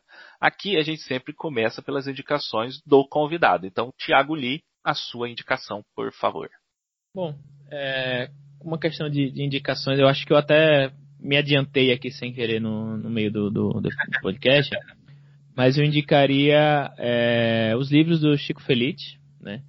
Apesar de não ser ficção fantástica, né, como é o, o Manuel de Macedo, como a Luneta Mágica, é uma, uma literatura não ficção que fala muito sobre é, a vida das pessoas comuns no Brasil, né? Eu, eu, gosto que ele tem muito desse viés no livro deles. Então, os, os dois livros, ele tem vários trabalhos. É, os dois livros dele que eu, que, eu, que eu tenho aqui, que eu já li, são o Ricardo e Vânia, tem um, tem um subtítulo também, é a, a, é, a Maquiador, não lembro exatamente, mas o, o nome do, do, principal livro é Ricardo Ivânia, que conta a história do, do que era do homem que era pejorativamente chamado aqui em São Paulo de Fofão da Augusta, porque ele tinha muito silicone no rosto e as bochechas dele caíram, né, parecendo com o um personagem fofão lá. E da Vânia, que é uma mulher transexual com quem ele se envolveu aqui em São Paulo. E o Chico Feliz faz, faz uma, uma conta a história deles dois, né? Que é uma, é uma história de amor, mas que depois conta a história deles, é, a vida como cada um seguiu depois que eles se separaram, né? A Vânia foi, foi morar em Paris, né? Ela foi trabalhar, ela trabalhava lá em, como profissional do sexo e trabalhava em, em casas de, de, entretenimento adulto, né? E o, o Ricardo, ele era conhecido por é, vagar aí pela, pela Rua Augusta, região aí do centro de São Paulo, né, era uma, uma figura né, excêntrica. Só que ele trata o Ricardo e a Vânia como, como gente, como pessoas, né, como, como gente como a gente. Então ele tinha, tinha amores, tinha preocupações, tinham, tinham alegrias, tinham tristezas, né, e não, não eram só figuras caricatas, né, um que tinha o rosto deformado e a outra que era profissional do sexo em Paris, né. Ele trata ela como pessoas e o que, o que aproxima essas pessoas da gente, né. Então, nesse livro que assim eu li, eu li todo num, em um dia só, porque eu, eu já tinha lido o, o, artigo no BuzzFeed que ele tinha publicado, né, que era um, um, resuminho aí do, do livro, que foi o que deu origem depois ao livro. E aí eu, eu comprei o livro para ler, porque eu fui entrevistar ele no, lá pro podcast. E assim, eu li, um, eu li um dia, primeiro porque eu precisava ler ele rápido para poder fazer a pauta do episódio, e segundo porque eu não consegui parar de, de ler. eu, eu que meu chefe não esteja ouvindo isso, mas eu fazia as pausas de café no, no trabalho para terminar de ler o livro porque eu não conseguia parar. Do, tanto é que a sensibilidade do, do, do, Chico, né, ao contar essa história. E o mais recente dele também que eu, que eu li é esse A Casa, que conta a história da, da casa né, de, de Abadiânia lá no, no interior de Goiás, que é, que é o que o João de Deus era, era o líder, né? Só que ele, ele não conta como é a pela perspectiva do João de Deus ou a história do João de Deus. Ele conta a história da casa, das pessoas que ali passaram, das vítimas né, de, de, abuso do, do, João de Deus. Então, assim, é uma. A, o Chico ele vem se, vem se colocando aí como um dos, um dos grandes jornalistas atuais, assim, da. da dessa, da contemporâneos aqui no Brasil. Ele tem outro livro também que só saiu em audiolivro que eu ainda não que eu não não, não ouvi, né? Que é o Mulher Maravilha, que é a história da Elke Maravilha. E esse aí ainda tô, tô devendo, tô devendo ouvir. Mas assim, se eu tivesse que indicar um autor, né? Eu, eu pensei em indicar um livro, mas eu queria indicar o autor. É, até porque ele é muito, muito, é muito engraçado eu seguir ele no Instagram também. mas é, vão atrás dos livros dele que eu acho que, que conversa muito com isso de falar sobre o povo brasileiro de um viés diferente, né? não necessariamente fantástico, mas torna-se fantástico pela pelas trajetórias de vida dessas pessoas que são, são fantásticas em si, mas também são gente como a gente. Ah, que legal. O Ricardo Vânia eu conhecia e estava aqui na lista, agora vai pular umas posições aqui. vai virar prioridade. Que legal aí. Algumas uhum. indicações, né? Várias indicações, três indicações aí para o pessoal conhecer. Muito boa indicação, viu, Thiago? Muito uhum. legal. É, no caso do Ricardo Ivânia, é, não li ainda, mas aparentemente é um trabalho muito legal de, de valorização uhum. do ser humano, né? De, de valorização dessas pessoas invisíveis que uhum. a, gente, a gente conhece, uhum. que passam por nós, Sim. né? Diariamente a gente não dá um valor. Inclusive, é, parando para pensar agora, eu tô tendo também várias epifanias aqui enquanto a gente grava. Eu li o o, o artigo original do que era, era Fofão da Augusta, quem conhece, não lembro qual é o nome, mas saiu no BuzzFeed, quem conhece não sabe seu nome, uma coisa assim. Não lembro exatamente o que é.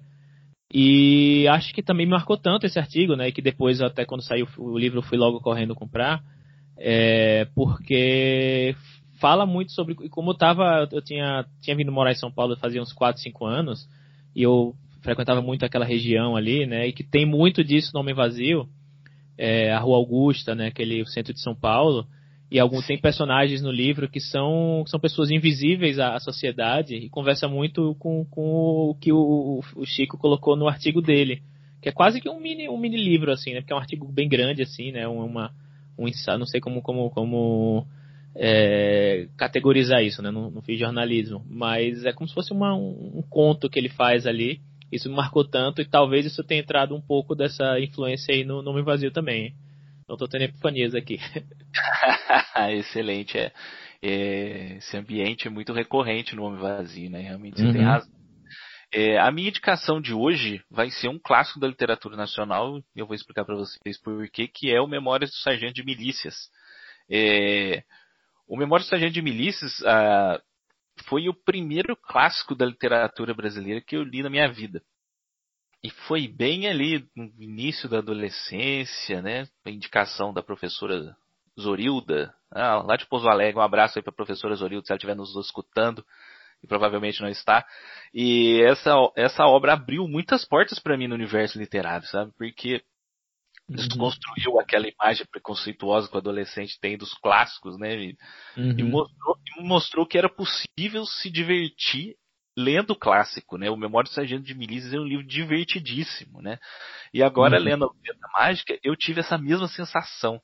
É muito estranho isso, porque eu li o uhum. Memória do Sargento de Milícias há 20 anos, mais de 20 anos, e eu tive exatamente a mesma sensação de quando eu li agora lendo a Luneta Mágica. Né? É uma leitura rápida, divertida, ela é irônica, ela retrata a mesma sociedade, né? É e é uma sociedade muito diferente da nossa nos costumes, só que ela é ao mesmo tempo muito semelhante nas hipocrisias, né?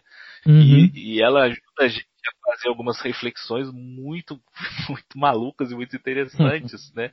E o Sargento de Milícia também é uma obra muito irônica, né? Muito interessante também. E então eu acho que se você leu a Luneta Mágica e você gostou, você também vai gostar muito do Memória do Sargento de Milícias, né? De Manuel Antônio de Almeida, conta a história aí do Leonardo. É muito, muito, muito legal, cara. Muito legal. Se você está querendo ler clássico, mas você tem medo, começa por aí que você vai ter uma boa surpresa. É, Tiago, é, esse momento é o seu momento, tá? Fique à vontade agora, faça o seu jabá, fala aí de todos os seus projetos, dos seus livros, aonde que encontra os seus livros para comprar, aonde encontra você falando na internet, você escrevendo na internet, quiser dar hum. telefone para contato, caixa postal, fica à vontade, o espaço é assim que você quiser. Obrigado.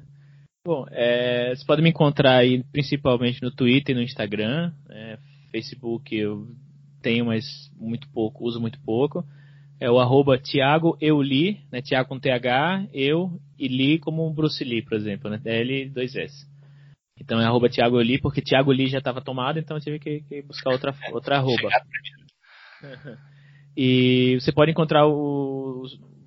Eu tenho um site também que é thiagoli.com.br que tá, tem a lista de tudo que eu, que eu escrevo, né? Deve estar ligeiramente desatualizado, mas em breve eu devo atualizar aí. E tenho o Homem Vazio, que é meu, meu livro que a gente comentou muito aqui. E você pode encontrar na Amazon. Ele sempre, o e-book sempre está baratinho lá na Amazon, vocês têm, têm promoção. Tem a versão física também lá na Amazon, você pode, vocês podem encontrar. Essa versão física quem envia sou eu, que é, os exemplares que tem estão aqui em, em, casa, em caixas, então se pedindo lá vem até autografado. É, tem um, um, um, conto meu, na verdade, uma noveleta na, na revista Mafagafo, então é mafagaforevista.com.br. É, terceira edição, o, o, conto de maio, né, que é, se chama Quatro Cabras da Peste e um Segredo, que é um thriller. Esse aí agora já não é mais ambientado em São Paulo, né, ambientado no, no interior de Sergipe. Então eu agora estou começando a ambientar minha, minhas histórias mais na, em Sergipe, que foi onde eu passei a grande parte da minha vida, né, antes de vir morar em São Paulo. E é basicamente uma história de quatro amigos que precisam é, roubar um, hotel para pagar uma dívida de um agiota. E só que esse hotel ele é, ele é o dono desse hotel é um gringo que meio meio estranho lá e eles é, meio que sabem que vão se meter em, em uma numa, numa é, vão, tá, vão, vão se ferrar quando se forem fazer lá, porque era um gringo meio, meio estranho e eles precisam roubar esse lugar, só que eles não têm outra opção porque é, a alternativa é, é, bem pior, né? Só que aí coisas mais bizarras acontecem nesse meio do caminho. É, é, é, é, gratuito esse, né? Curtinho, uma, uma hora de leitura mais ou menos.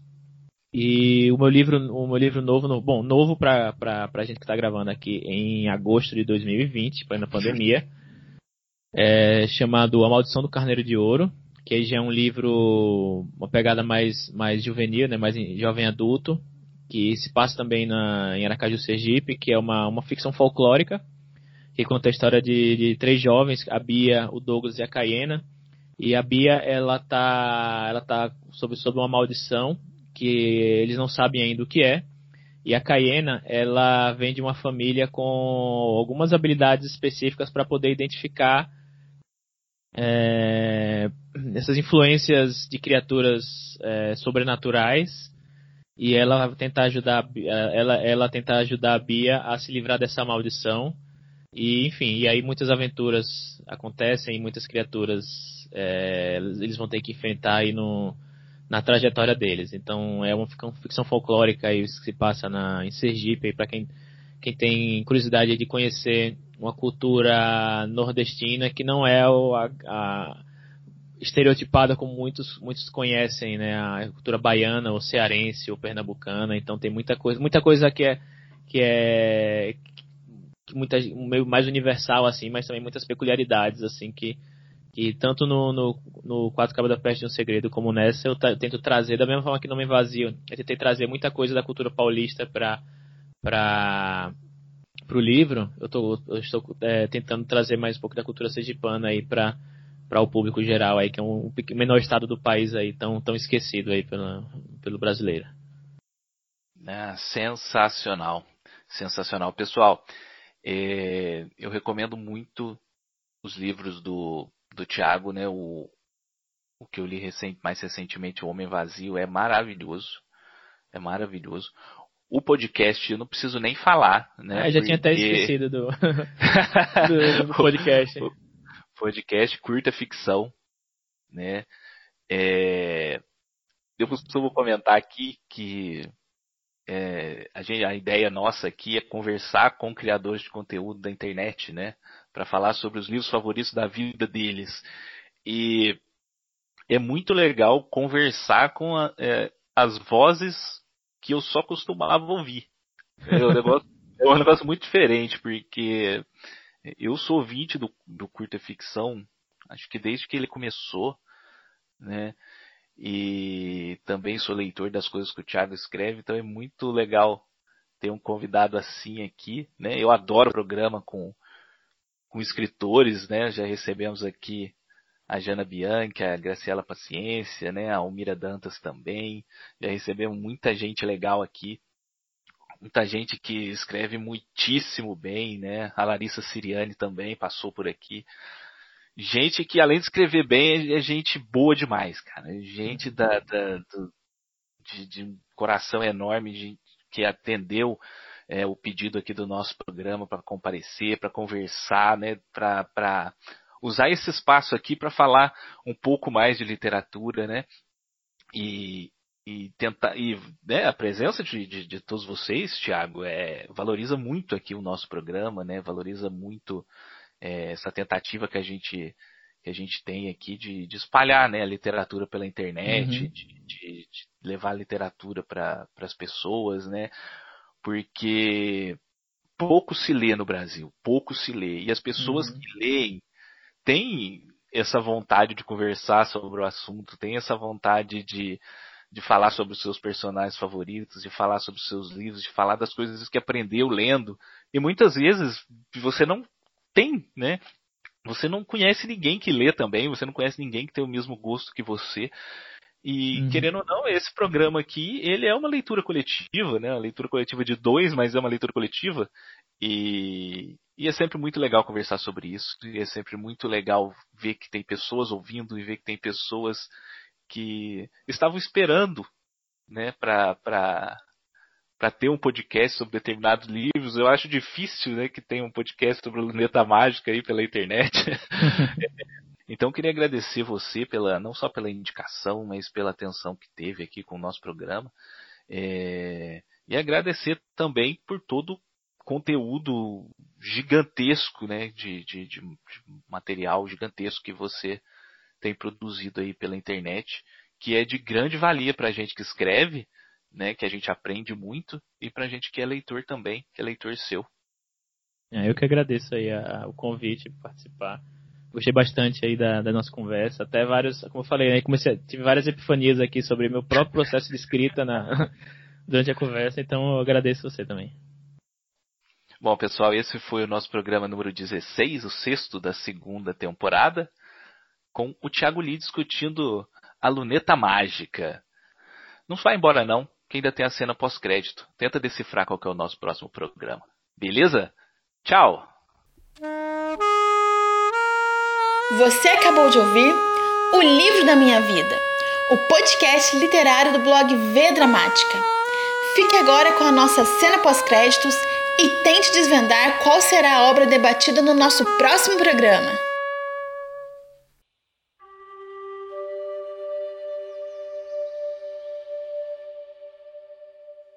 Fiquei vexado e aturdido. A jornada entrou a parecer-me enfadonha e extravagante, o frio, incômodo, a condução violenta e o resultado impalpável. E depois, cogitações de enfermo, dado que chegássemos ao fim indicado, não era impossível que os séculos irritados, com lhes devassassem a origem, me esmagassem entre as unhas, que deviam ser tão seculares como eles.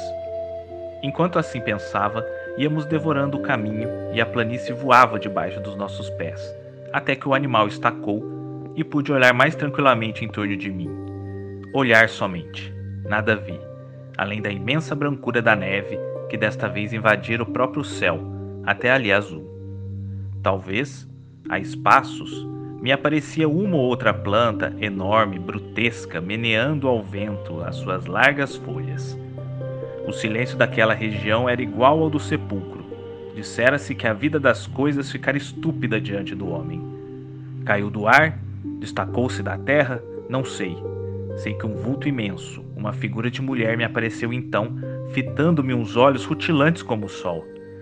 Tudo nessa figura tinha a vastidão das formas selváticas, e tudo escapava à compreensão do olhar humano, porque os contornos perdiam-se no ambiente e o que parecia espesso era muita vez diáfano.